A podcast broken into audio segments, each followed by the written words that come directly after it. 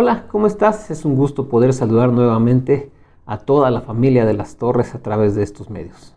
Deseando de todo corazón que todas las familias estén gozando de salud y que estén en paz y en armonía y siendo edificados por la, por la palabra de Dios y por la nueva manera de hacer iglesia. Hoy quiero tocar un tema que habla acerca de lo que Dios nos muestra continuamente, que es su fidelidad. Dios es un Dios fiel que permanece y la palabra nos enseña que aun cuando nosotros pudiéramos permanecer o ser infieles, Él permanece fiel porque no puede negarse a sí mismo.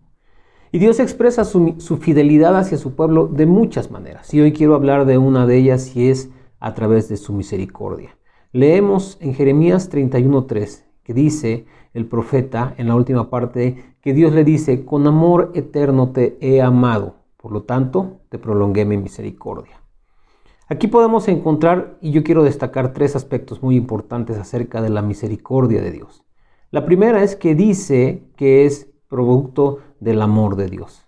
Muchas, veces confundimos la misericordia con la lástima lo que nos provoca el sentimiento de lástima o de conmiseración que nos provoca ver el sufrimiento ajeno. Y si bien es cierto, Dios se conmueve ante el, el sufrimiento de la gente, el sufrimiento de su pueblo, debemos de entender que su misericordia no nace solamente de ese sentimiento, sino que nace del amor que Dios tiene por cada uno de nosotros. Es decir, que Dios tiene misericordia de nosotros no porque le causemos lástima, sino porque nos ama. El segundo punto que quiero destacar es que dice, con amor eterno te he amado. La misericordia de Dios, el amor de Dios, la fidelidad de Dios son eternas, son inmutables, no cambian. Nada de lo que nosotros podamos hacer puede alterar lo que hay en Dios. Obviamente nos puede acercar o alejar de la posibilidad de disfrutar la misericordia de Dios, pero esa misericordia siempre va a estar disponible para todos aquellos que con un corazón sincero puedan estarse acercando a buscar a Dios. La misericordia de Dios no cambia. La misericordia de Dios está extendida a favor de nosotros y es como su amor, perfecta, eterna. Y el tercer punto que yo quiero destacar es que dice, te prolongué mi misericordia. ¿Qué quiere decir? Que un día tras otro Él derrama y muestra su misericordia para nosotros. Ciertamente nosotros tenemos que ser muy sabios y prudentes para no abusar de la gracia y la misericordia de Dios. Pero también es importante que entendamos que podemos equivocarnos tal vez, pero la gracia y la misericordia de Dios siempre van a estar ahí para, para sostenernos y para perdonarnos. ¿Qué es lo que necesitamos? Un corazón agradecido, un corazón arrepentido que pueda reconocer los errores delante de Él y pedirle perdón. Nosotros vemos en el caso de David cómo Dios permaneció fiel a la promesa que había hecho sobre su siervo David a causa de la misericordia que él tuvo de David.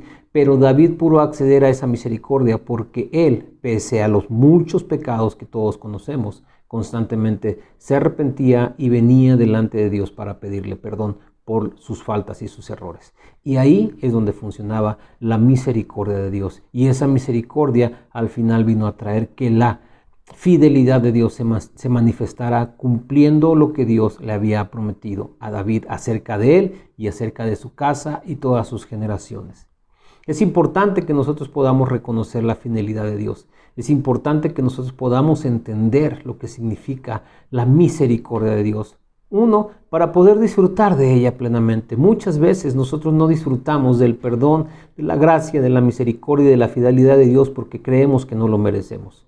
Y si bien ciertamente tal vez no lo, no lo mereceríamos por nuestras acciones, Dios no está sujeto a eso. Dios nos prodiga todo eso, gracia, misericordia, permanece fiel a nosotros por causa de su amor como primer detonante de todo esto.